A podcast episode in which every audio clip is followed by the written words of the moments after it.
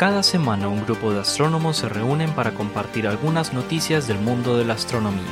Este es el podcast del pregrado de astronomía de la Universidad de Antioquia. Estamos desde el observatorio, el podcast del universo.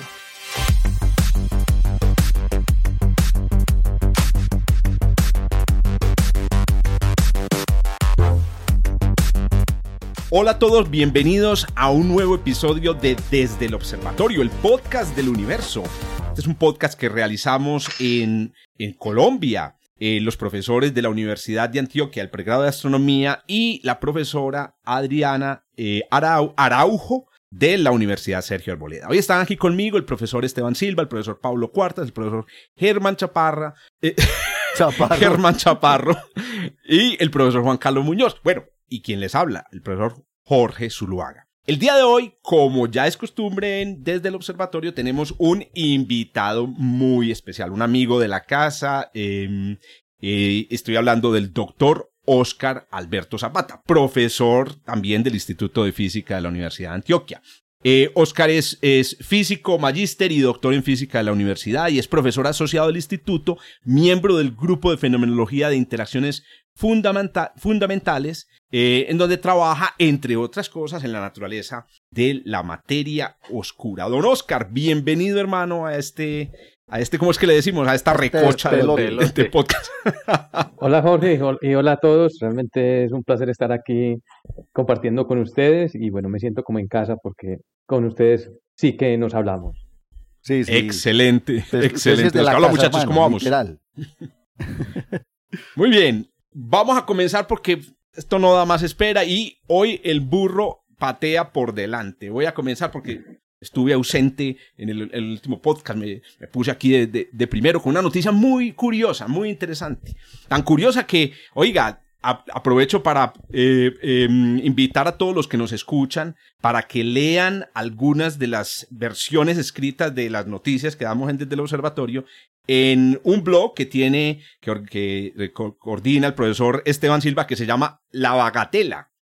Esteban, ¿cómo llegamos a ese blog? La bagatela La, astronómica. la, la bagatela astronómica, así. Ah, eh, La Bagatela Astronómica. Sí, la bagatela astronómica, no, es muy sencillo. La dirección de internet es wordpress.com raya la bagatela astronómica.wordpress.com.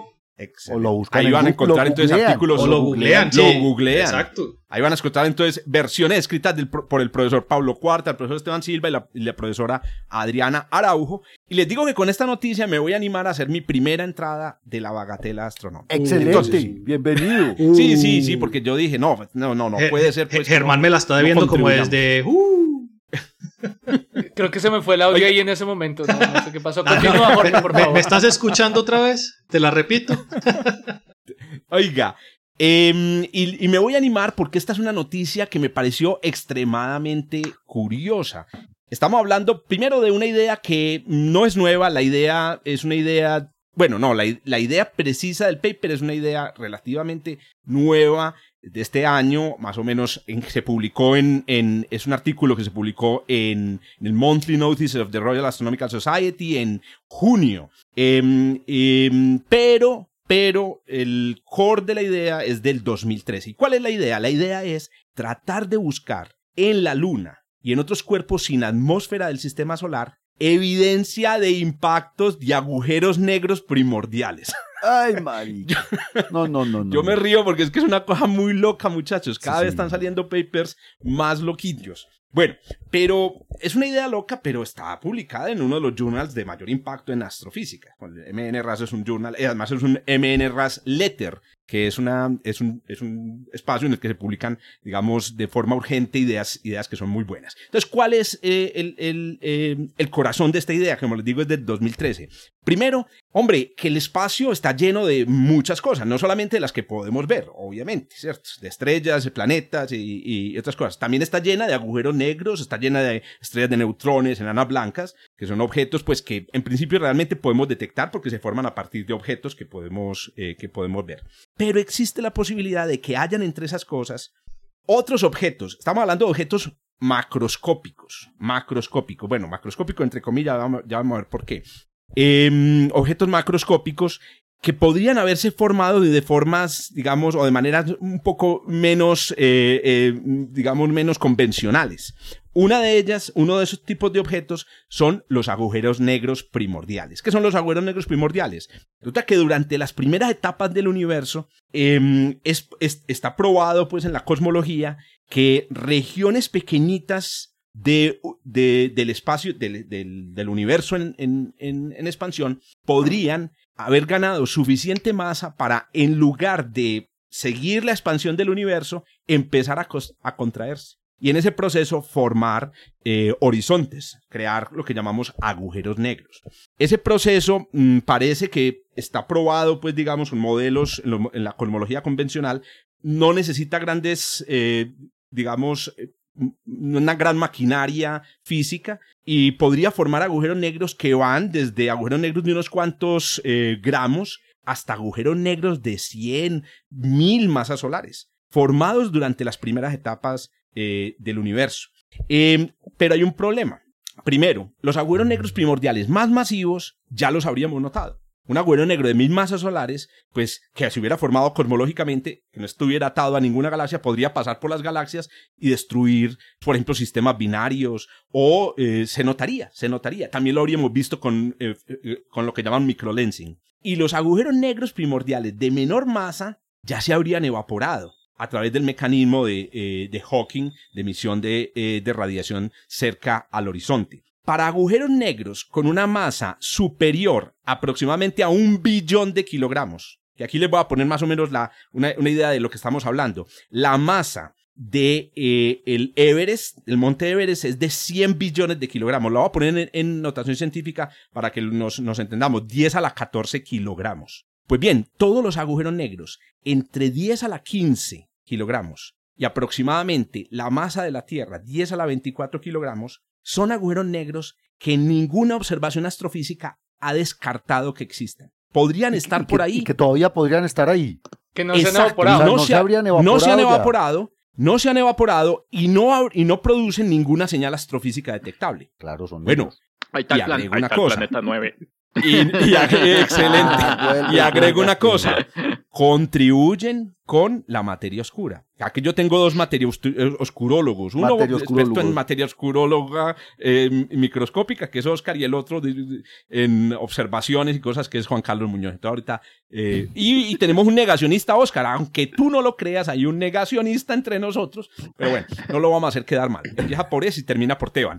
Entonces, resulta que estos agujeros negros Ojo, estos agujeros negros, ¿cómo los detectamos? Pues estos, estos autores que, de los que les estoy hablando, para pasar directamente a la noticia, que son del Instituto de Astrofísica Teórica Canadiense y el Departamento de Física de la Universidad del Estado de Illin- de Illinois, calcularon el flujo de agujeros negros primordiales con una masa entre 10 a la 16 y 10 a la 19 kilos, que a propósito, para que se hagan una idea, la masa de estos agujeros negros sería comparable, comparable a la- de asteroides, entre De 10 asteroides. kilómetros y 100 kilómetros. Pero ojo, son agujeros negros, así que no son del tamaño de un asteroide. Un agujero negro con una masa de 10 a la 16 kilogramos es microscópico, submicroscópico. Pero viene otra, otra sorpresa. Entonces ellos dijeron, bueno, resulta que hay suficientes agujeros negros primordiales de esa masa para que en la historia de la Luna, al menos uno haya golpeado la Luna. Ah, no jodas, ¿y quién va a encontrar uno en 4.500 millones de Hágame el años? favor. En- aquí viene la, la- la respuesta. En el año 2013, en el Physical Review Letter, se publicó un paper con la física del impacto de objetos de, esta, de, de este tipo, que a propósito tienen un nombre muy curioso, se llaman CUDOS. Kudos. CUDOS, que es una expresión muy utilizada en, eh, por los angloparlantes para decir que algo, algo es muy bien, ¿cierto? Por ejemplo, a nosotros nos han mandado CUDOS para el, eh, para el, el- el programa desde el observatorio. CUDO que significa Compact Ultra Dense Object, objeto ultradenso compacto. Entonces, ¿qué pasa? Miren pues la, la física. La física es hermosa, por eso es que quiero escribir un artículo. ¿Qué pasa si un agujero negro primordial o un cudo, que a propósito, los cudos no, no necesariamente tienen que ser agujeros negros, podrían ser pedacitos de estrellas de neutrones? Sí, porque, Si una porque ese nombre, neutrones- ese nombre Compact Ultra Dense Object es como demasiadas palabras para decir tal vez no es un agujero negro. Exacto. Eso- yo, yo diría, yo diría más bien para decir, no tenemos ni idea qué es, pero es chiquito Sí. y tiene mucha masa. Lo importante es que tenga mucha densidad. Eso es lo importante. Y podrían ser, hay, una, hay unas estructuras que se llaman nuclearitas, pedazos de estrellas de neutrones que se desprenden de las estrellas de neutrones De la ricas de quarks estrellas. strange, sí, y son cosmológicamente Nucle- Entonces, miren, ¿Nuclearinas? Nuclearitas. Oíste, Es que pero eso- suena como a lo que le no echan debe a- a los de suena no, eso suena, Suena como, como, azucaritas. Nucleari- nuclearites. Bueno, el caso es que cuando un agujero negro primordial de esta masa llega a la Tierra, una nuclearita llega, lo primero que pasa, muchachos, es que no viene de tamaño submicroscópico. Resulta que hay, existe una cosa en, en, en física de, de- de objetos ultracompactos que se llama el radio de Bondi. El radio de Bondi es la distancia a un objeto compacto dentro de la cual la materia es acretada. Pues el radio de Bondi de un agujero negro primordial que tenga la masa de un asteroide de, 10, de, de 100 kilómetros es de 10 metros. Ah, es grandecito. O sea, que, o sea que este objeto tiene más o menos 10 metros. Bueno, realmente ese sería el tamaño. Entonces, cuando el objeto, el agujero negro primordial, llega a la superficie de la Luna, inmediatamente licúa un- una cosa del tamaño de más o menos unos 10 metros. Bueno, entre 10 metros y un metro, en realidad, porque es que me- un poco menos de un metro. Hay una, está, eh, ahí están, pues, digamos, las escalas de la cosa. Licúa el material y pónganme atención, empieza a ingresar dentro de la, dentro de la Luna y sigue derecho. Nunca se para Atraviesa Sale- la luna. Sale al otro lado, sí, señores. Un impacto por una corona prim- primordial saldría al otro lado. Ahora bien, como no se detiene, no se descarga tanta energía como en un impacto de, de asteroide. Entonces, un objeto con la masa de un asteroide de 100 kilómetros produciría un cráter, póngame atención, de 2 metros. Mm. Solamente 2 metros de diámetro. ¿Oíste, Jorrico? ¿Y qué pasa dentro de la luna mientras ese, objeto está atravesando? Licúa, o sea, hace un camino de licuefacción de un lado al otro. O sea, Correcto. ¿Y cuánta, y y masa se Qué lleva? maravilla. no se Ojo, lleva a dejar. y al salir por el otro túnel, lado, no muy interesante. es en el artículo en el artículo del 2013 lo llaman no impactos sino punciones Una, Una chuzada. punción, Como, como si a uno le metiera una aguja. Sí, es que es una Exacto. biopsia lunar.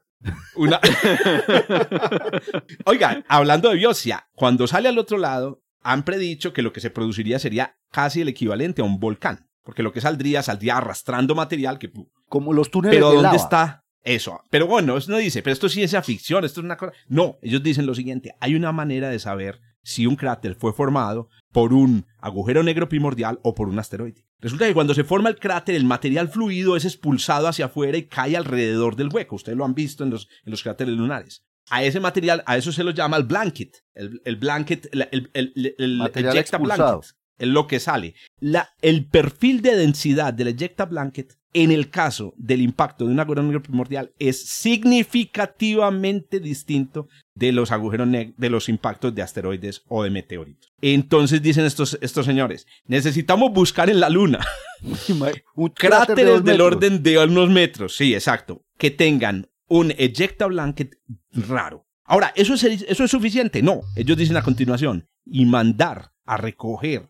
material de ese ejecta blanket, porque resulta que en el impacto de un agujero negro primordial, los minerales que se forman son completamente únicos, porque las presiones que se generan son presiones 10 veces mayores que las de un impacto. Así que ellos están diciendo, muchachos, eso sería una manera maravillosa de detectarlo. Solo ten- hay uno en la luna, o sea que estamos hablando de la búsqueda de eh, una, ¿cómo es que es?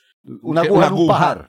Una aguja en un pajar. Y, y donde hubiera Pero caído ¿cómo otro así que impacto cerca. ¿Cómo así que Lo solo hay habría uno en la tapado. luna? Pues no, que es que que el, un, el- un solo el- el impacto. cálculo estadístico, eso es lo ah, que... eso es estiman lo que, sea uno. Vea, le digo dónde está mejor buscar. Le digo dónde va a estar mejor buscar. ver, en ¿dónde está mejor Mercurio.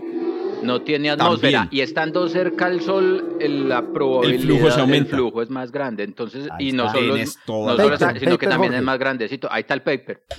Listo, listo, Juancho. Hermano, usted, por haberlo propuesto, lo va a poner de segundo autor.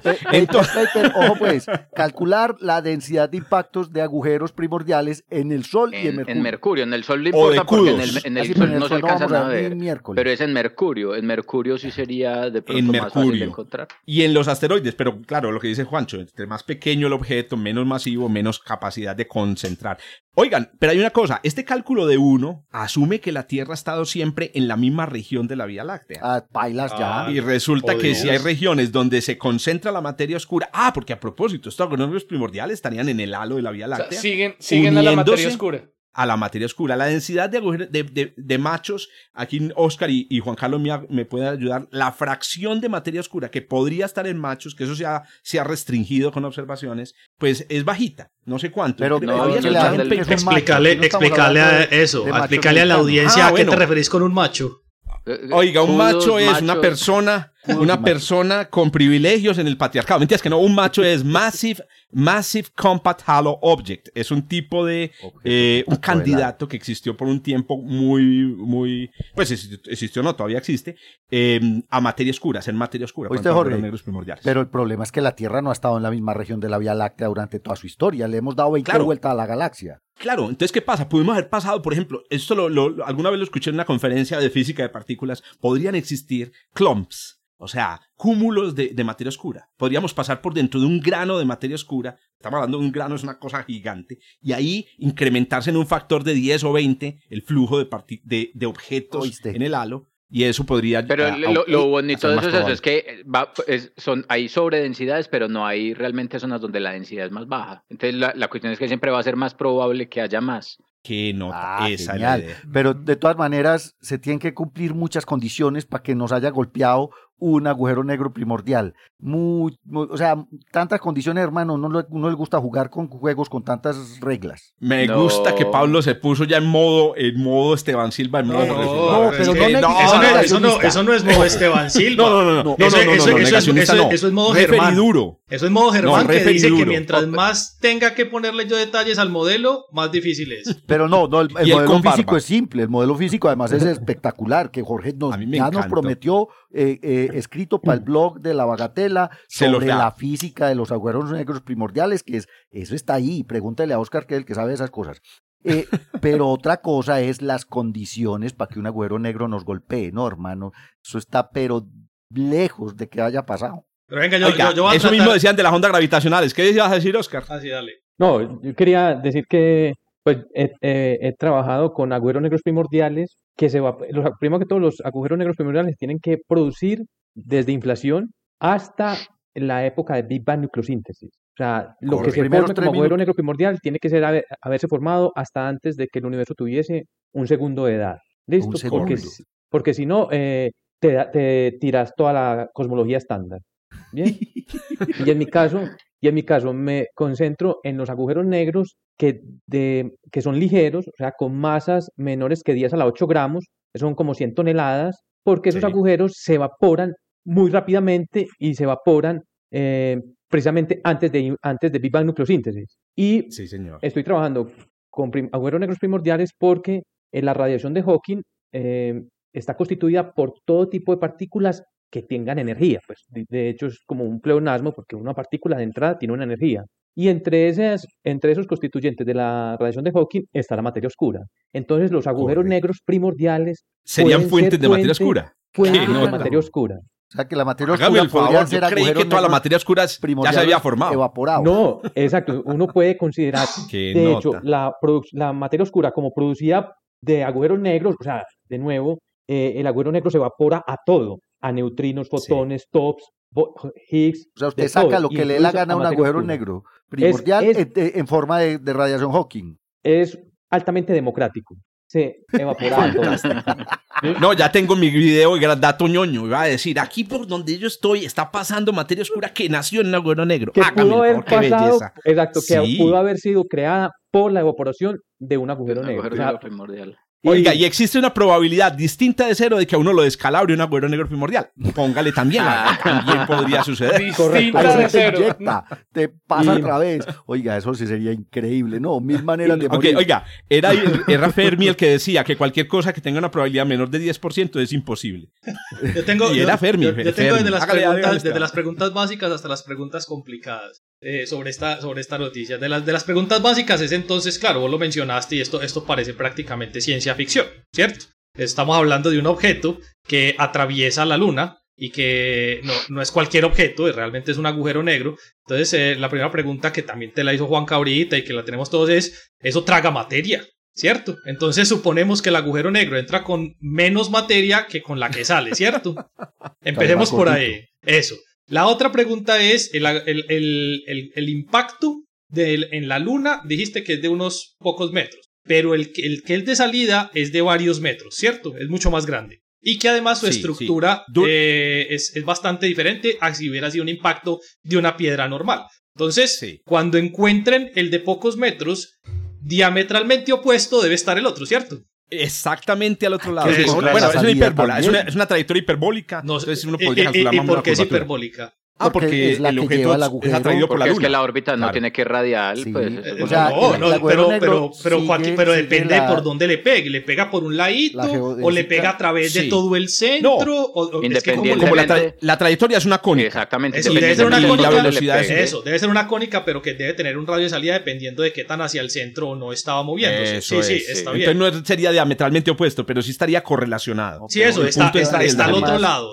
Lo único es que tiene que estar al otro lado, más o Sí. menos. ¿Cierto que sí? Sí, Listo. sí. ¿Y qué pasa entonces con eh, la materia que estabas diciendo? La que está alrededor, que sale y, que, y crea este... este Volcancito. Eso, este volcancito. y estos minerales tendría que tener unos minerales particulares, dijiste, extraños. ¿Sí? Entonces estás Exacto. hablando de minerales que no están en la tabla periódica o minerales que están en la tabla periódica son extraños porque están allá en la luna y eso los hace extraños. ¿A qué te referís con extraños en ese caso? Vos sabés que en realidad un mineral pues es una, una colección de, de átomos que forman una estructura cristalina que tienen una forma, o sea, la manera como se organizan los átomos, que es lo que llamaban la fase, la fase cristalina. Lo que sucede en el impacto es que se forman fases cristalinas que son nuevas. Es- son los mismos cristales, es básicamente sílico, es, es, es- es, cuarzo, cuarzo modificado en, en distintas, en distintas eh, formas minerales que solo aparecen a presiones altísimas, mucho más altas que las de los impactos de asteroides. Listo. Sí, Entonces, Sencillamente los yo- átomos se acomodan. Bueno, y lo de la acreción. Lo de la acreción de materia, no se preocupen. O sea, realmente esto- estamos hablando de un objeto que pesa 10 a la 19 kilos y al atravesar la luna no va a lograr acretar, digamos, una masa comparable a No, no, va a ser como en Star Trek que se tragan a Vulcano. Que se pues, come la un luna. agujero negro. pues. Eso, es que, es Eh, ese- va a ser ese es el tipo de eso. Eso. Esa- El esos son las, el- el- las un de agujerito negro de esos traga masa, pero no, no- la, la panza no le, agran- no le alcanza Pero, para pero me parece muy tiernito pensar en el... ah, Se forma un pequeño disco de acreción. O sea, si estuviéramos viendo eso, veríamos un microdisco de No. acreción ahí alrededor. No, lo que se, lo que se forma es una, una zona más o menos esférica alrededor del, al- alrededor del, del, agujero agujero. negro, donde las, las fuerzas de marea son, son mayores a la resistencia, digamos, a la, al, pues a, las- a la, a la resistencia, al módulo de. Young del material, y el material se empieza a licuar, y como dice Esteban, claro, mu- parte del material se, se, eh, digamos, Se- a- se se acreta en traga. el, eh, hacia, las, hacia la singularidad.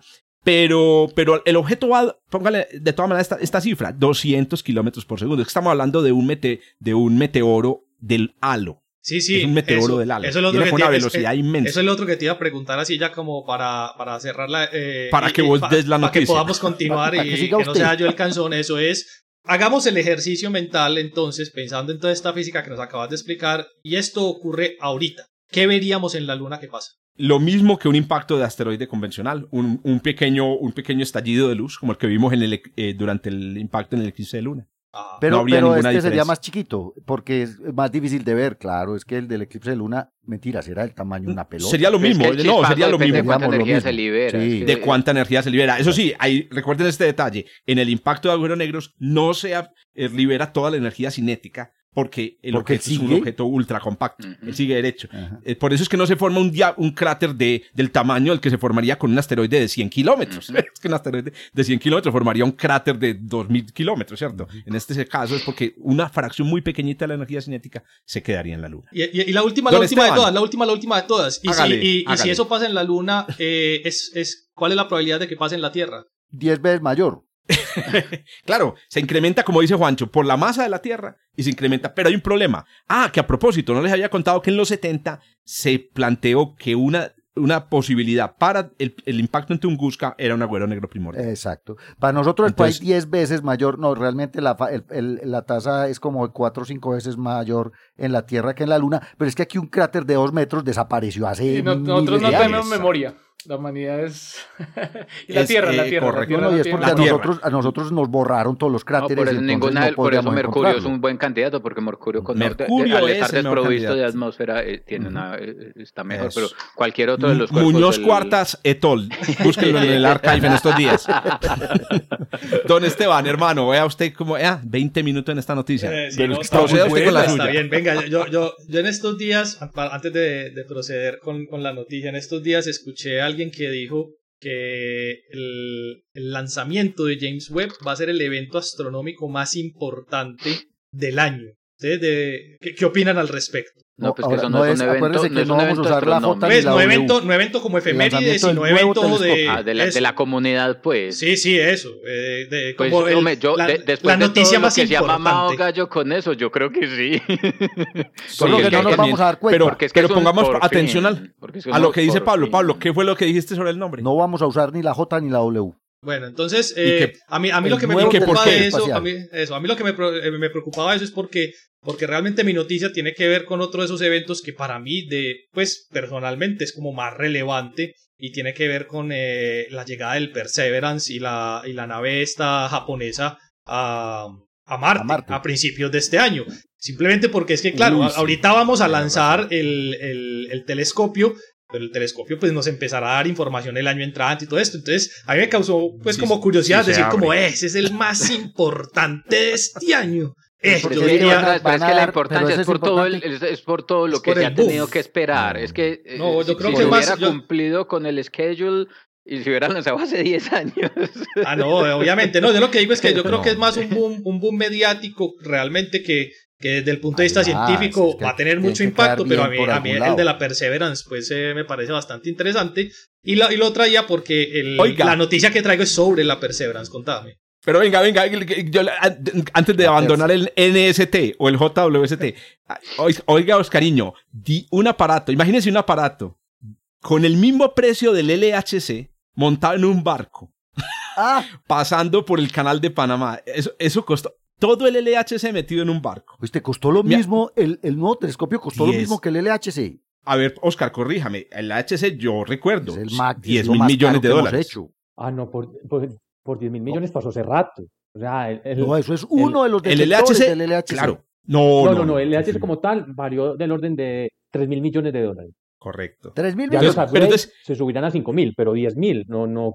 Hmm. 10 mil millones de dólares valió este telescopio. Pero No quiero terminar la, la anécdota con esto. Donde se hubiera hundido ese barco, yo les digo, muchachos, hubo una historia en la historia que yo conozco Mandaron la Armada de un los Estados Unidos a cuidarlo. de un barco que se hundió con un objeto increíblemente valioso. Y dije, es que se hundió un barco en el Mediterráneo con, la, con el sarcófago de Seti primero. Sí. Se hundió iba- en el Mediterráneo. los, franceses, los franceses se lo robaron, se lo iban a llevar a París y el barco se hundió. Se hundió. Eso es maldición Donde se hubiera hundido el, el NST, muchachos, yo digo, más de uno se muere de un infarto en el mundo. No, Pero bueno, no se ¿vos hundió. Ya está a punto Eso, de eso lo sacan Dale, dos, Esteban. un par de buzos gringos, hombre.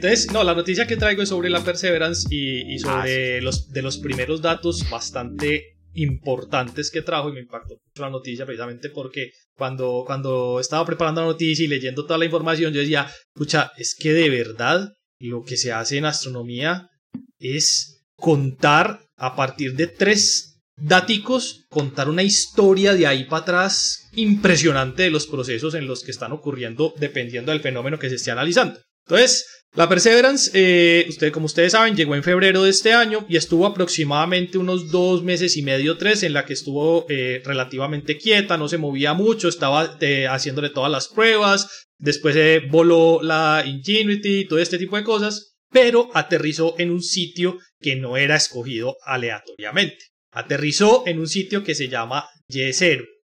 Es el sitio este yesero, y lo estoy llamando sitio, todavía no estoy dando una, un, un adjetivo al sitio, es por una razón particular que tiene que ver con la noticia. El sitio yesero, estudiado desde los satélites que han estado orbitando a, a Marte durante mucho tiempo y haciendo estudios, dejaba un interrogante increíblemente grande. Y es si el sitio es un cráter de un impacto o si es el resultado de un movimiento de todo lo que ocurría en Marte y formó allí un lago.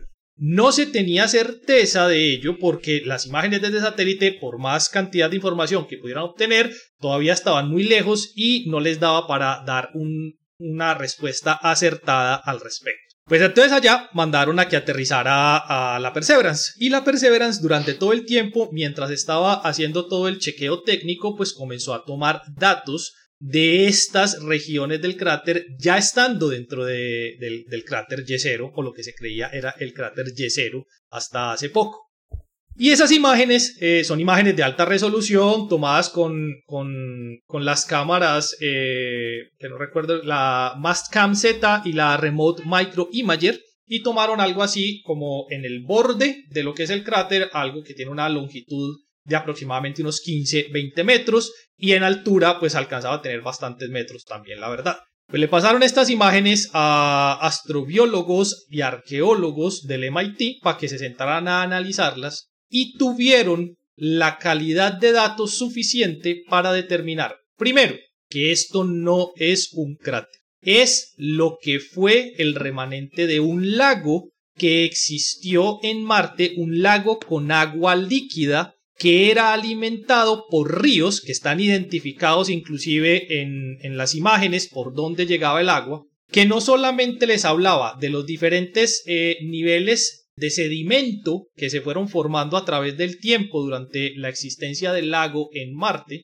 sino que les dieron la, eh, los indicios o las indicaciones de cuáles deberían ser las regiones de piedras y regiones de suelo donde la Perseverance tendría que ir hasta allá para tomar muestras que van a ser guardadas y devueltas a la Tierra para estudiar la posibilidad de encontrar las bioseñales que indicarían la presencia de vida o no en Marte hace mucho tiempo. Pero ojo, esto lo llevaron más allá. Dado el estudio sedimentario que alcanzaban a hacer desde las imágenes que tomó la Perseverance, dataron cuándo estuvo el lago activo. Y el lago O sea, cuando tiene tenía agua. cuándo tenía agua y cuándo sí, cuándo se, se Y, movía pece- con agua. y, pece- y- y pececitos marcianos. Y ¿no? peces- es que no, no, es el eso, sueño. eso- es el eso- sueño. eso es lo que no se sabe, eso es lo que puede que, que- que sepamos más adelante. Pues este lago existió con agua líquida en Marte hace 3.7 billones de años. La época exacta, Pablo, en la que surgió la vida en la 3.700 Tierra. Ahí Eh, está. eh, ahí Eso está, eso exacto. que se pasaron. Se, se vinieron volando. Tre- tres- tres mil Se vino setecientos- para la Tierra. Perdón, perdón, la, lo pedante, 3700 Ah, millones eh, de eh, años. 3.700. Es que lo pedante, no, lo Es que- correcto, hermano. Hay que ser correcto de donde. Ah, sí, billones. Germán, muy bien. Listo, ya. ya. 3.700 millones de años. 3.700 millones de años. Sí, sí, perdón. eh, yo lo tomé de las. De, de, De, de los, billions. De los El billions gringo. gringos. Sí, sí, perdón. Ese 3.000. Gringo, oiga, y 3.700. brasileros, los brasileros también. Sí, dicen es- es verdad. millones. Mm. Sí. Billones. Pero, pero hay más. Cuando se eh, posaron sobre Marte, encontraron que habían unas rocas en, eh, en este lago, o lo que ahora es el lago, que no tenían la misma composición ni del suelo ni de la zona sedimentaria. Pues a través del estudio del movimiento que tienen esas rocas y de la ubicación de las rocas, lograron Arrastradas. determinar que fueron arrastradas por los ríos Ay, qué hacia bien. la superficie del lago. Pero ojo, Como, como en los charcos, como las piedras redondas en los charcos aquí en pero, pero ojo con esto. Dado el tamaño, la ubicación y la composición de las rocas, determinaron que el río que llevó las rocas hasta esos puntos tenía que tener un caudal Ay, de aproximadamente 3.000 metros cúbicos por segundo para poder mover esas rocas. Tremendo. Y eso eso no es quiere es decir que... ¿Qué? Sí, porque, porque el Amazonas ya va en ronda, da- No, no, ronda como la- los la 200 mil metros por No, segundo. no, el 200 Amazonas es muy... Pero es que el Amazonas no es un... 200 mil. no es un río 200 mil metros por característico eh, en ese caso, No, pues, digo, digo, eh, pues, eh, exacto. claro, pero, pero ojo con esto. En ríos que cruzan, maneras en ríos que cruzan cerca a poblados, 3.000 metros cúbicos por segundo, que se mueven, y el cálculo también lo hicieron ellos, aproximadamente a 9 metros por segundo, eso en la Tierra es lo que genera desastres naturales. Quiere decir, eso, se- Ah, eso, eso se puede llevar en un pueblo. Exacto, eso, no, eso, Un arroyo en eh, Barranquilla. sí, sí, no, pero, pero, es- pero no un arroyo en No. Barranquilla, no, no, 3.000 metros cúbicos por segundo no es un arroyo. No, no, eso, Eso- es, un río, es, un río. Es un buen, es un río Medellín. Eh, no, es un río Ve, Medellín. buena pregunta. No. Venga, venga, yo averiguo aquí en Wikipedia cuál es el caudal del río Medellín. Se continúa. Eso, listo. Entonces, la, la cosa con eso es el, eh, el tipo de sedimento y cómo está estratificado Ay, mostraba. oiga, les tengo el dato.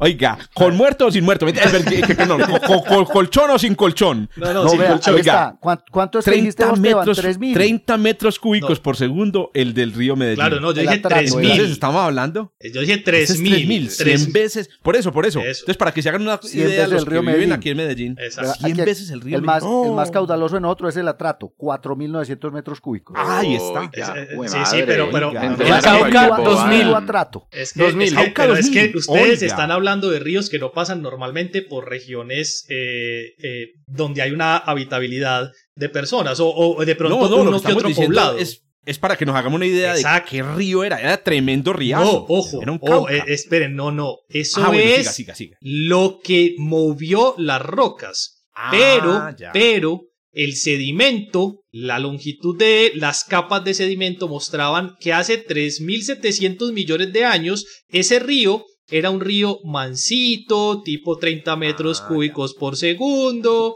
Lo que determinaron es que algo ocurrió en Marte que generó un cambio climático que llevó a que ese río Ah. se creciera súbitamente, generara una inundación lo suficientemente grande que acabó de hecho con el lago y dejó ahí las rocas.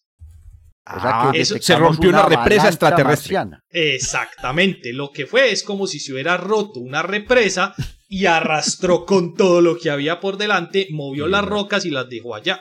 ¿Oíste eso? Lo Un que grande se espera- salsa en el cielo. Lo que se espera es que los resultados que vienen más adelante, cuando ya la Perseverance empiece a moverse hacia esos sitios, le dé la información suficiente a los investigadores para determinar el cronológico de cómo fue el proceso del cambio climático que llevó a que el río se creciera de esa manera. Excelente. Oiga, porque a propósito, y siquiera lo estás mencionando porque hace- poco se puso en duda que el cráter Gale, donde estuvo el Curiosity explorando, era un lago. Era un lago. Ya, se- ya se descubrió que sí, pero por eso es que Esteban empezaba aclarando que este sí era una, una cosa. Y lo otro que quería señalar, antes de que se me olvide, es anunciar desde ya, muchachos, antes de que, de que perdamos algunos oyentes que a esta altura del paseo ya están eh, pensando en almorzar, etcétera. Quiero recordarles que el próximo eh, episodio es un episodio especial. El próximo episodio de Desde el Observatorio es un episodio especial. Y la razón es muy sencilla. Y es que estamos completando nuestros, nuestro primer añito al aire. Y 400 oyentes fijos, don Oscar. Hágame el favor, es que estamos Ya vamos de- por 400. Ah, eso es Vamos otra cosa. Oscar. Usted, tiene que, usted ya se suscribió a, al, al podcast. Sí, por supuesto. Y aquí- Madre, Ya, tenía aquí el, bo- el, el- el Sí, mouse sí. en el botón rojo, eliminar. Y esto, y esto funciona como una pirámide, hermano. Tiene que traer otros dos. A los, a los hijos, a los hijos.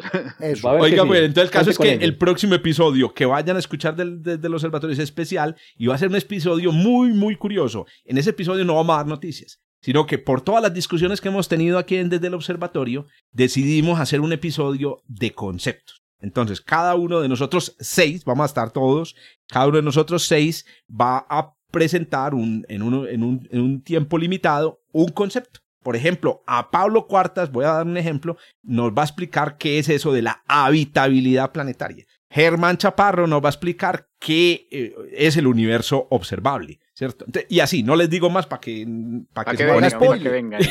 y, y- y escuchen, correcto. Bueno, quería hacer ese anuncio antes de que se, se nos vayan, pero obviamente todavía tenemos programa, No todavía nos no quedan dos noticias. No sé, no sé si alguno de ustedes quieren eh, comentar algo sobre las Yo, noticias. yo sí, yo, yo quería hacer una, una última Claro, por cuestión favor, porque es que Germán. Sí. me, me causa mucha curiosidad porque es que eh, eso significa que toda esa actividad de, del río, mejor dicho, eh, eh, ocurrió en muy poco tiempo comparativamente. O sea, hace esa época aquí en la Tierra habían, o sea, cómo estaba la vida en la Tierra cuando ya todo eso había pasado en Marte. O sea, eso se quedó congelado en el tiempo. Me, me- me llama mucho la atención y esa frase de la canción, la- una de las últimas frases de la creciente, que es a todo río le pasa a la creciente. Qué nota, me gusta, me gusta. A todo, A río- todo a planeta río también le la pasa la creciente. Eso, por ahí es la cosa. Este es el río. Yesero. El río, el río Yeser. No, no, es el- del- el- el- este el es lago, el delta el del río el Delta, Yeser. o sea, es, sí, el cráter en realidad es un delta de un río. Eso, El delta del río Yeser. Exacto. El delta de la, de la, de la crecida del río Yeser. La creciente. Muy, muy bien. Ah, la creciente, sí, para que lo dejemos así con la canción inclusive. vallenato.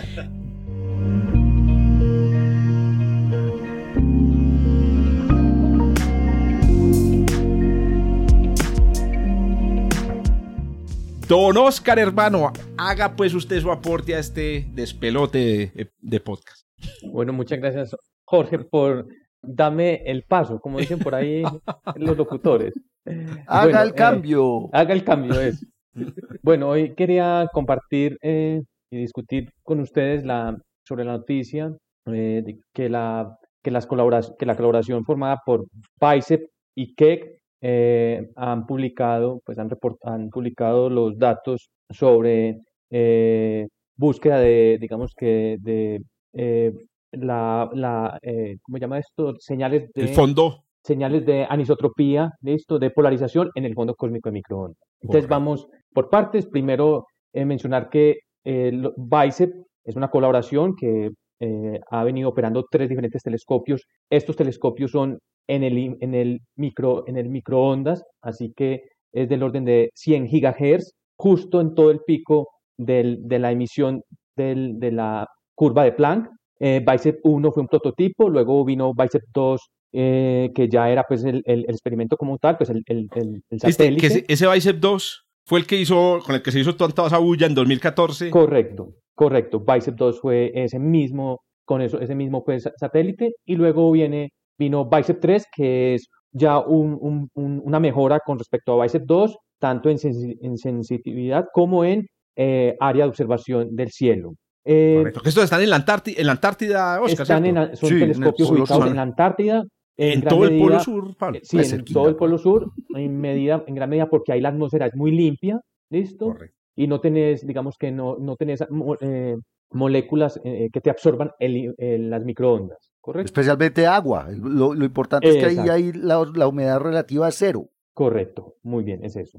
Eh, que es, es, es la misma, digamos que el mismo sociedad que, que, que soporta pues los eh, telescopios KEP, sino que en este caso eh, ha financiado otros telescopios, en este caso pues telescopios de microondas. Y no eh, eh, estos KEP pues, también han ido, eh, son un conjunto de cinco telescopios como muy, eh, muy similares al BICEP 2, al BICEP 2, y en, en particular, estos telescopios han observado en 95 GHz, 150 GHz y 220 GHz. Mientras que BICEP, por ejemplo, BICEP 3 observó en 95 GHz y 100 GHz, 150 GHz. ¿Por qué importante? eh, pu- pues, ¿qué tiene especial estas eh, líneas de emisión? ¿Por qué esta, este rango?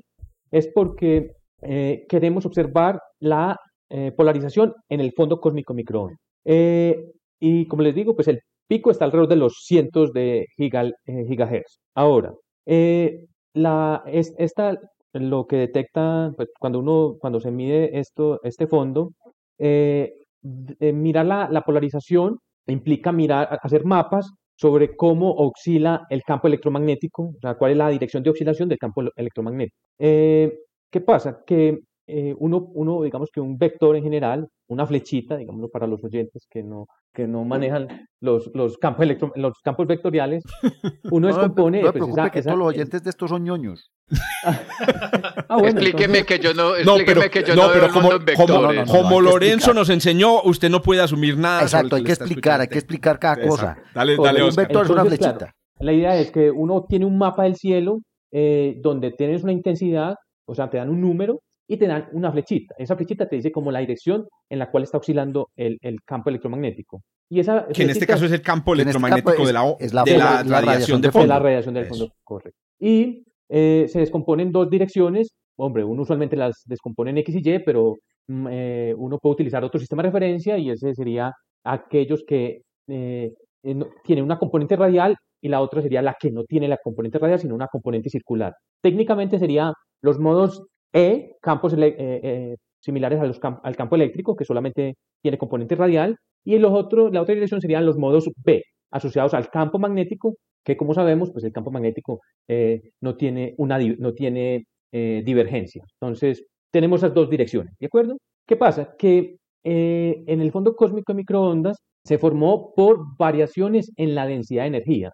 ¿Listo? O sea, eh, digamos que mm, hablando así a, a, grosso modo, diferencias de temperatura en el, en el plasma primordial, cuando tenía una edad de 380 mil años, pues eh, generaba em, polariz polarización en, ese, en esa emisión paralelo pues a, los, a, a, lo que llamamos pues modo C, o sea, en la dirección radial. los modos B los modos que no tienen componente radial, pues no son generados en ese tipo de fluctuaciones de densidad, ¿correcto? O sea, ese tipo de polarización no se genera en el fondo cósmico de microondas, eh, digamos, debido a, pues, a densidades de, a variaciones en la densidad de energía. Eso es muy importante. No obstante, eh, eh, si hay, en, en, estos mapas se busca precisamente la polarización pues, no radial, vamos a llamarlo los modos B, ¿listos? Modos B y los modos E. Lo que nos va a interesar son los modos B. ¿Por qué? Porque resulta que, como ahorita lo, van a, lo van a también a, mencionar, nuestro modelo cosmológico de consenso eh, eh, nos dice que el, el, el, universo experimentó una etapa inflacionaria donde el universo se expandió exponencialmente. Eh, podemos decir que eso es un hecho observado, ¿listo? Que el universo es plano a grandes escalas, que eh, el índice espectral es cercano a 1, o sea, eso es una indicación de inflación. Ahora, hay una predicción de inflación que nos dice que el, eh, la inflación se generó por medio, típicamente, en estos modelos de inflación, debido a perturbaciones, digamos que del inflatón, y el inflatón eh, transfiere esas perturbaciones en, foro, en forma de modos B a la, a la, al, al, fondo cósmico de microondas. Entonces, ¿qué pasa? Que si vemos eh, una polarización tipo modos B, estaríamos viendo eh, el impacto, exacto, el impacto, la, señal de la inflación. Y la, la inflación eh, ocurrió alrededor de, de 10 a la menos 35 segundos. O sea, cuando el universo tenía 10 a la menos 35 segundos. Entienden que observacionalmente nosotros tenemos dos fotografías del universo. Una es el CMB, el fondo cósmico de microondas, que es cuando el universo tenía 380 mil años. La otra fotografía del universo, fotografía entre comillas, es el Big Bang nucleosíntesis, que es cuando el universo tenía un segundo. O sea que más allá no hemos podido ver cómo era nuestro universo, pero eh, establecer, o sea, si pudiésemos detectar estos modos de polarización tipo B en el fondo cósmico de microondas, estaríamos eh, de, cierta forma, de cierta forma estableciendo que Viéndole, exacto. una señal indirecta. Sería una señal indirecta de, algo que ocurrió al principio. exacto. Y, y, esto es, eh, es, clave, pues tiene mucho pues, de, de, relevante porque es que estamos hablando ya de perturbaciones cuánticas en la métrica. O sea, esto es... Eh, Espacio-tiempo cuantizado. el curuito, el, el, quid, el quid de la cosmología temprana. total, total. La maravilla del entonces la idea es que, bueno, eh, la, con Planck, Planck eh, se, sabía que difícilmente podría lograr la medición de los modos B. Entonces, claro, hubo toda una carrera, ah, bueno, vamos a ir a buscarlos, a buscarlos. Entonces, detrás de eso están los, en los telescopios BICEP 1, 2 y 3. Eh, acá, hay un, acá hay algo muy importante que mencionar y es que los modos B pueden ser, esos modos B pueden ser imitados por el polvo. El polvo puede, el polvo galáctico, el polvo que está en nuestra, galáctica, en nuestra galaxia, puede polarizar esa emisión de fondo, del fondo cósmico de microondas y, y, nos generaría como unos modos B, eh, digamos que de origen no primordial. Entonces, claro, la gente, mimic, tu mimic, tu mimic, exacto.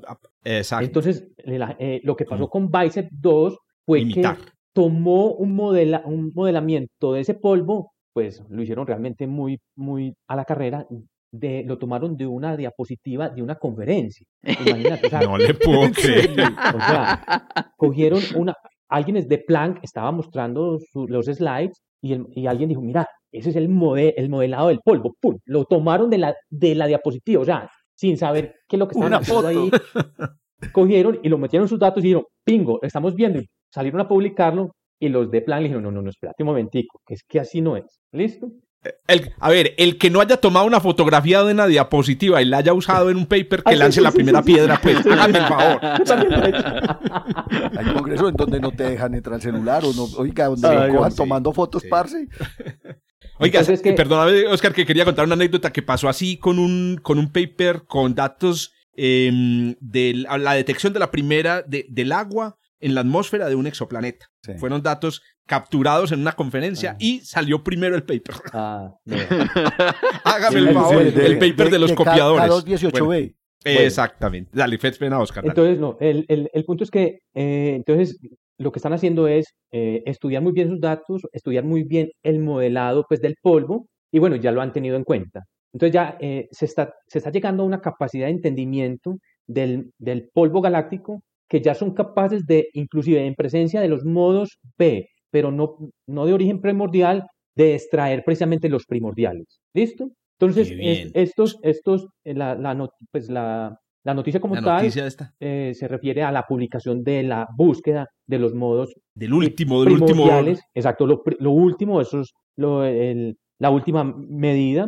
Y bueno, desafortunadamente no se ha observado. Eh, estos, se estos modos B se parametrizan con el índice R, que es eh, la, la razón entre los modos tensoriales, o sea, los generados los por B? las ondas gravitacionales, modos B, y los, digamos que, eh, y los, y las perturbaciones debido a la densidad de energía. ¿Listo? A las, pues estas que, fluctuaciones del CMB. Y eh, la mayoría de modelos teóricos predicen entre 10 a la, 10 a la menos 4 y 10 a la menos 2. ¿Listo? Es, este, Sí. esta, esta noticia, estos datos restringen un R, mm, eh, Rs, o sea, restringen Rs mayores que 0.036. O sea, ya está... Menores. men- lo, eh, restringen Por los eso mayores. restringen los mayores, o sea. Sí, ah, sí, ya, todo o sea, no es más de punto 036. Exacto, exacto. Y eso pues ya, ya está, por ejemplo, ya, ya ha excluido los modelos pues mm, más sencillos de inflación. Listo, por ejemplo. Que eso es eh, bueno también. que es en bueno, ciencia es claro. bueno cuando se, cuando Claro. se excluyen cosas. Porque, por porque esos números no se conocen a priori. Eso, porque No, es es un- que no se sabe, se- claro, se tienen si no alrededor hemos de- detectado las, las variaciones B. Espere, ¿cuántos, cuántos modelos inflacionarios Eso. tienen? los- Pero- permítame- 250, 300 modelos inflacionarios. No. Pero eso es como que los, o sea, los fotones del, del fondo de microondas eh, los pueden retorcer, o sea, pueden venir retorcidos ya, y ese retorcimiento lo puede hacer el polvo galáctico o puede que venga desde antes, precisamente que son las huellas estas de antes Mm. de, de los 380 mil años que está, que está mencionando Oscar. Están esas dos posibilidades y la esperanza es que el retorcimiento de los granos de polvo ya los podemos quitar y sobrevivan Sí. entonces el retorcimiento primordial. Correcto, así es. Y bueno, para terminar, no demorarme más, eh, yo quisiera mencionar esto, lo que, lo que les digo a mis estudiantes, pues la historia no para acá. O sea, viene eh, el BICEP 4, viene el Southport Telescope, viene Lightbeer, que es un telescopio espacial de la JAXA, ya casi que aprobado para lanzar en 2028, o sea que Y esos no se demoran, son o japoneses. sea, o sea que para la, al final de esta década estamos entra, estaremos entrando a valores de R que se pueden explorar de 10 a la menos 3. ¿Listo? O sea, una Oh, milésima. Y, y JAXA, el, el- este Lightbeer, espera inclusive ir a valores menores. O sea que, hombre. Porque es que ahorita estamos dos, momento- dos, tres órdenes de magnitud Estamos por dos órdenes de magnitud de por la encima. restricción. exacto. O sea que, como les digo, Pero una cosa interesante es que. Es, ah, qué pena, Oscar. Es- Eh, es- una cosa es- interesante es que esta restricción de hoy todavía deja abierta la posibilidad. Claro. Porque tú dijiste de 10 a la menos 4 a 10 a la menos 2. Claro. Aquí están menos de punto .036, o sea, todavía está abierta. Estamos en Sí, 10 no, a la menos todavía, 2. y, y, pues- y, y con toda seguridad habrá modelos que predigan que predigan un R menor que 10 a la menos 4. No faltará el que cocina un modelito con un R chiquitico, entonces claro, no se puede excluir, o sea, al final en O sea, lo que, no se lo que tenemos que hacer es una medida que diga que R es mayor que, Eso es. Pero no, para que digamos, no es cero. Exacto. El punto es que inflación así no se va a poder excluir, o sea, no se va a poder descartar, porque uno puede cocinar un modelo con R muy pequeñito, pero, pero pues, o sea, como las ciencias positi- positivistas, eh, creemos que el hombre R está ahí, está ahí Es como que- cazando pispirispis ya prácticamente esos La modelos. ciencia es positivista. Ojo con esa frase. Oiga, yo leí, leí preparando la, la, la conferencia de hoy una cosa muy interesante. Si esperamos 100 años por las ondas gravitacionales, ¿cómo no vamos a esperar 50, 20 por el- los modos B o 50, 20 por la materia oscura? Esperen, hay que Así ser es. pacientes. Sí, hay que tener, que paciencia. Ser, ser pacientes, comer a bien, nuestro bajarle a los azúcares, no tomar tanto tinto. Pregunta, ah, bueno, sí, para que nos toque, para que nos toque hacer- tenemos que bajar el colesterol. como le digo a los mis estudiantes, es un grandioso momento para ser cosmólogo porque datos se esperan para las dos próximas décadas. O sea que, Y, a- muchachos, y ahí hay un premio Nobel. Pero datos no tomados de una foto, de una Sí, diapositiva, sí. de una presentación. sí, sin lugar a dudas, ahí hay premio. Nobel, con toda seguridad.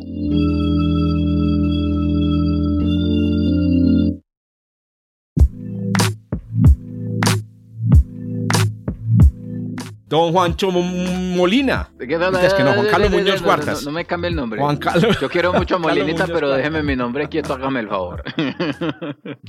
Yo A vengo, ver, complemente pues. vengo rápidamente a contarles una historia. Vean, resulta que hace, que hace, eh, eh, hace cuánto, hace, en 2013, yo ya, ya no sé restar, hace casi ocho años.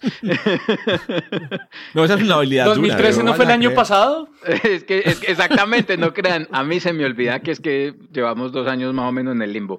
Eh, entonces, en 2013 había un señor, un astrónomo, eh, Timothy Ham- Hamilton, estaba analizando imágenes de campo profundo del telescopio espacial, buscando, eh, haciendo una detección de, de, de AGNs, de núcleos activos de, de galaxias. Y, y en las imágenes de, de- del campo que él estaba explorando se encontró con un cachivache muy raro. Les voy a decir y le voy a recomendar a los oyentes, entren al link de la noticia y vean la imagen.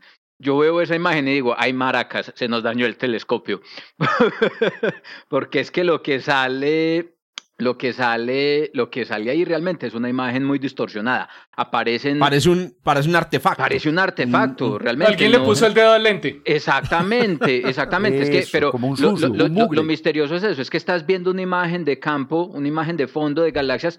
Todas las galaxias y todas las, todos los objetos se ven bien, entre comillas, pues como se deberían ver las imágenes en el campo profundo, y, y- y sale este cachivache y uno dice, miércoles, ¿esta vaina qué es? ¿Qué pasó aquí con esto? Eh, en efecto, se ven dos objetos, dos objetos muy parecidos, casi que idénticos, encerrados o enmarcados por un par de líneas, de líneas paralelas, como si las hubieran trazado con un par de, con un par de, de, de- de reglas, y uno se pregunta, bueno, recorcholis, ¿esta vaina qué carajos es? Y los Eh, ojitos de Santa Lucía estoy viendo yo ahí. no son par, no, uno dice, ay, no, son galaxias en interacción. No, pues no son galaxias en interacción. Uno diría, ay, es un efecto de lente gravitacional. No tiene la forma típica de una, de un, de un- de un- de una, de una, de una lente gravitacional eh, eh, típica. De hecho, inclusive alcanza a parecerse más a lo que parecería una nebulosa planetaria cuando uno la ve eh, orientada en una cierta, en una cierta posición. Teoría, alguien llegó a suponer o a proponer inclusive que llega, que eran, que eran evidencia de la existencia de cuerdas cósmicas, haciendo referencia a las dos, a las dos líneas estas que aparecen en los, en los costados. Bueno, pero eso es pescar en río revuelto. no, no, claro, no. El asunto es que era que literalmente hablando nadie sabía qué era lo que estaba pasando ahí. Desde 2013 hasta ahora, estas imágenes han estado circulando pues en el mercado. El, el autor dice que las ha presentado en conferencias y, y, y literalmente es como que venga, yo les muestro esta vaina a ver a ustedes qué les ocurre que este cachivache, porque honestamente No, no, pues, es un daño en la óptica, no es un daño en la óptica, no es, y, y- y no sabemos qué, qué, qué es lo que está pasando. Pero resulta que en una de esas, de esas, de esas encuestas, por decirlo así, alguien, algún fulano llega y le dice, no, hermano, es que lo que usted está viendo ahí es una lente gravitacional. Y realmente no, pero realmente no parece. Pero realmente, en efecto, Sí. resulta ser que sí es, que sí parece ser que es una lente gravitacional, con el agravante de que después de que analizaron estas imágenes, encontraron una tercera copia del objeto ubicada a una distancia mucho más grande de la que se encuentran los dos eh, objetos que estamos, que, estamos, que estamos discutiendo. Entonces llega otro tipo eh, de apellido Griffiths y le dice al, al, al, al astrónomo, al astrónomo Hamilton, le dice, no, vea, le ha puesto los dedos de la mano a que esa vaina es un evento, un fenómeno de lente gravitacional. El asunto es que es una lente gravitacional bastante, bastante, bastante atípica. Haciendo haciendo, para poder identificar si eso es una lente gravitacional, entonces, ¿qué es lo que hay que hacer? Hay que tomar un espectro. Tomando un espectro de las tres fuentes, en este caso, entonces, se consiguió identificar primero que son galaxias. Cuando se toma el espectro, usted identifica la distribución espectral de energía de la fuente y se da cuenta que no es, por ejemplo, una nebulosa planetaria. La distribución espectral de energía es típica de una galaxia y una galaxia que está formando estrellas de manera activa. Y gracias al espectro se pudo determinar, haciendo estas observaciones hechas en el telescopio Keck, el que está en mano aquí, no el que hace ondas gravitacionales, eh, eh, que esas galaxias están a 11 mil millones de años luz de distancia. Es decir, estas galaxias o esta galaxia realmente está en la grandísima quinta porra cuando el universo estaba bastante, bastante eh, bien sardino. Parece ser una galaxia que tiene como una barra, una estructura espiral que está formando un, montón de estrellas. Y la pregunta ahí es, y entonces si eso es una lente gravitacional, ¿Por qué tiene esa forma? En primer lugar. Y en segundo lugar, ¿dónde está la lente? Porque es que la, historia es la siguiente. Uno encuentra las lentes gravitacionales cuando encuentra, eh, producidas, por ejemplo, por cúmulos de galaxias, cuando encuentra el cúmulo. Entonces usted encuentra un cúmulo y cuando encuentra el cúmulo y hace una exposición profunda, pum, pum, pum, pum, pum, las lentes aparecen solas. Aquí estamos viendo primero la lente, el, el, efecto o el objeto lensado, pero no estamos viendo al objeto que está produciendo la distorsión en el espacio-tiempo. Aquí sí, para nuestros oyentes, busquen imágenes de lentes gravitacionales por cúmulos y se van a ver que no se, parecen nada a la imagen en Absolutamente nada. Y como les digo de nuevo, cuando se hace la búsqueda convencionalmente, usted primero encuentra el cúmulo y alrededor del cúmulo ve las lentes. Aquí estamos viendo el humo y después estamos viendo la bala. Básicamente eh, están las cosas así. Pues resulta que en efecto es un fenómeno, es un evento de lente gravitacional. La cuestión es que realmente el cúmulo no se ve. Créanme, yo me senté a ver las imágenes que están publicadas en el artículo utilizando datos de Panstars y datos del Digital Sky Survey. Eh, los autores eh, identifican la presencia de un cúmulo, pero es un cúmulo que es bastante atípico, bastante irregular, bastante diluido. Cuando se determina la distancia a la que se encuentra el cúmulo, el cúmulo está más o menos a 7 mil millones de años luz de distancia. Oíste, Juan, y no es el cúmulo que aparece ahí y en no el, es el cúmulo que aparece ahí en el campo.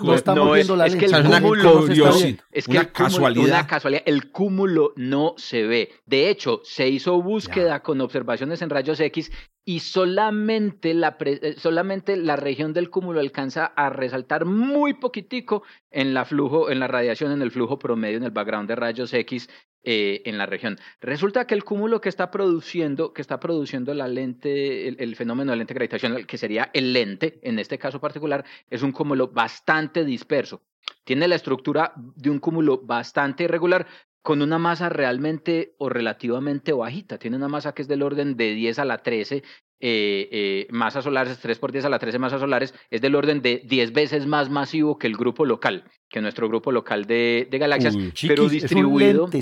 pero distribuido, distribuido. el problema es este: realmente el valor no es la masa, sino que está, está desplayado, está desparramado en una región muy grande del espacio.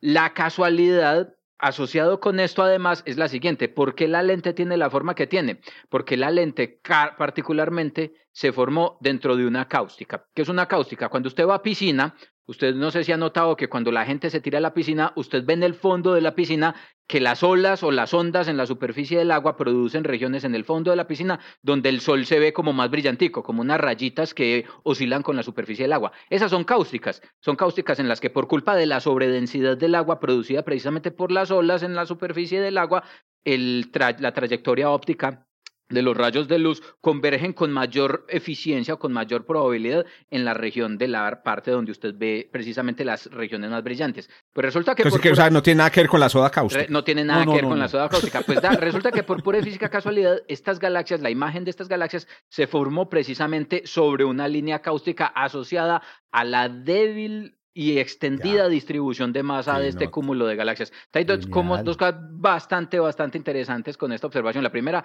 es que de por sí la galaxia que se está observando en el fondo es una galaxia de, de, de, universo temprano, cuando el universo tenía mil, mil quinientos millones de años de edad, con una estructura que es realmente una estructura discoidal. La segunda, lo que estamos viendo ahí realmente es un cúmulo de galaxias que se está formando. Ese cúmulo está bebé todavía, ahí donde está, y con honestidad va a ser pieza clave para poder, por ejemplo, estudiar el proceso de formación de cúmulos de galaxias y la manera como la materia oscura que estaría hospedada en ese cúmulo se va agrumando y se está agrumando para formar el objeto que estamos que estamos verbo nuevo en el podcast. Agrumar. Agrumar. Agrumar, para que lo discutamos la próxima para, que lo discutamos la próxima semana. Muy interesante es eso. Y de nuevo la otra cosa es esta es la primera vez que se detecta un cúmulo de galaxias con lente gravitacional gracias al efecto del lente no gracias a haber detectado el cúmulo Y las Antes de lentes la- alrededor después, exactamente. Aquí vimos Juan, primero, el, aquí vimos primero el, el- el- al huevo que, la, que a la gallina. Que la gallina.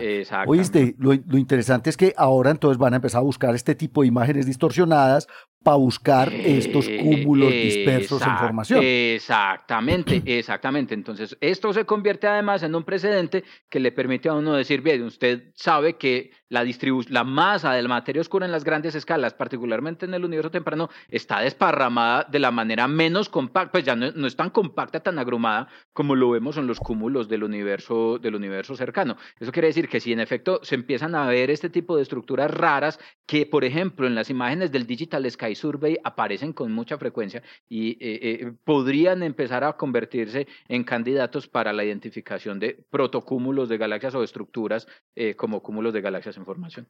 Oiga, Ahí me recordó esa noticia. Esa noticia me recordó esta que salió también eh, hace poco de una aficionada, una astrónoma aficionada que descubrió también en imágenes, creo que el Digital Sky Survey. Oiga, miren esta, esta, esta imagen que, que le estoy dejando a los oyentes. Una imagen en donde se ve la sombra del disco de acreción de un agujero negro supermasivo proyectada sobre el gas que rodea el- la galaxia activa.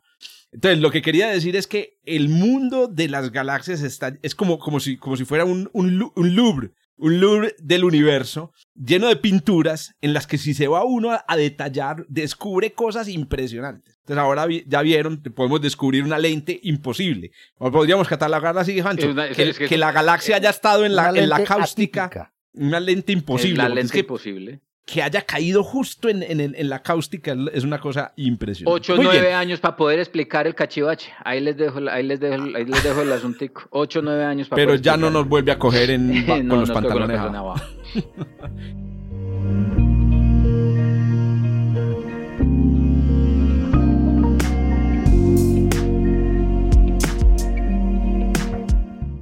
Don Paulinche, cierre pues usted este podcast que hoy tuvo material de sobra. Hágale pues. mi- Oiga, rápidamente, porque también les voy a hablar de agua en planetas. Don Jorge, usted sabe que de hecho uno de los criterios, digamos, de habitabilidad es considerar que Venus en un pasado tuvo agua líquida sobre su superficie. Se llama el Early Venus, no, el Early Mars, este es el Recent Venus. El Recent Venus es un criterio que dice hace tantos miles de millones de años sobre la superficie de Venus debió haber agua líquida y tuvo océanos, así como lo tuvo Marte y así como los tiene la Tierra. Pues resulta, hermano, que no. Resulta que un nuevo modelo climático hecho por los astrónomos de la Universidad de Ginebra y del Centro Nacional de Investigación Planetaria de Suiza, este no es el que fuimos nosotros, pero eh, eh, este está... eh, Está cerquita. digamos- ¿Cómo? Está en la misma ciudad. Está en la ¿Es misma la ciudad. misma ciudad? No, estos están en Ginebra.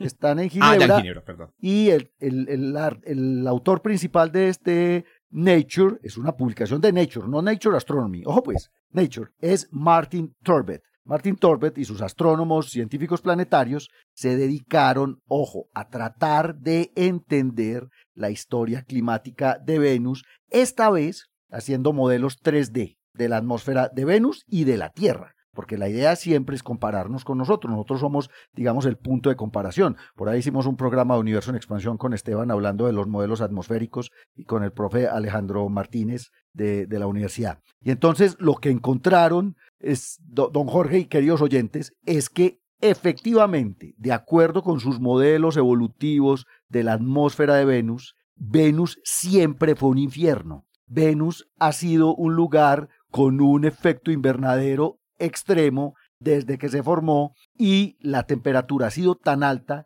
que, ojo pues, de acuerdo con el modelo, nunca hubo opción de que el agua que existía en la atmósfera en forma de vapor se condensara y se, digamos, eh, precipitara para formar O océanos. sea, no. O No hubo océanos. No, no hubo océanos. Ah, en según este modelo 3D. Con modelo 3D, Ah, un modelo no, 3D muy triste. muy, muy, muy bien hecho, pues obviamente muy juiciosos porque también reproducen, por ejemplo, el de la Tierra. Pero mire lo que encontraron con respecto a la Tierra. Resulta que vos lo conoces muy bien y me imagino que muchos de nuestros oyentes han escuchado esto. O sea, recuerdan la paradoja del Sol joven débil. La idea es que, claro, el Sol al principio era menos luminoso y menos energético de lo que es hoy. La- las estrellas van aumentando su luminosidad a medida que evolucionan en el tiempo. Pues esa paradoja, digamos, lo que decía es, la Tierra debió haber sido un lugar muy frío, hace cuatro mil millones de años, justo cuando empezó a surgir la vida en la Tierra, ¿cómo es que la vida surgió si la Tierra no recibía la cantidad de radiación que, que, que, en ese momento debía recibir del Sol y entonces debía ser un lugar muy frío? Pues resulta que este modelo resuelve el problema, Jorge, y es el siguiente. La, el calor y la formación de nubes de agua en las atmósferas de Venus y de la Tierra hace cuatro mil millones de años aumentaban el efecto invernadero a un grado tal que equilibraban la cosa. La Tierra estuvo Para Venus es una mala noticia, para nosotros es una solución al problema. Fue una buena noticia, porque nosotros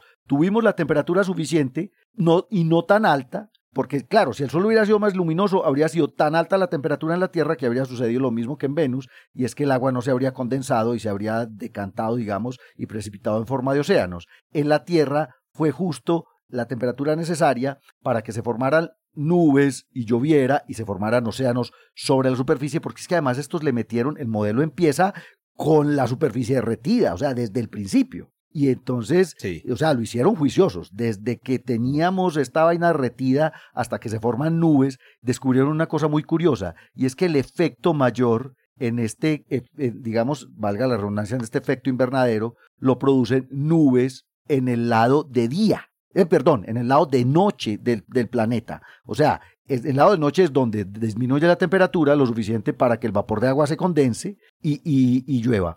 Pero en Venus es al revés, porque como estas nubes se formaban, absorbían el, el infrarrojo, aumentaban el problema del efecto invernadero y no permitieron que Venus tuviese océanos. Este nuevo modelo acaba de publicar en Nature por este, este grupo de investigadores de la Universidad de Ginebra, entonces nos dice que vamos a tener que replantear ese criterio de el, del, Venus. del, Venus, porque de acuerdo con esto Venus no tuvo océanos. Ahí está, el lado nocturno de Venus tenía demasiadas nubes y entonces las noches no eran tan frías como se necesitaba para refrescar esa condensación.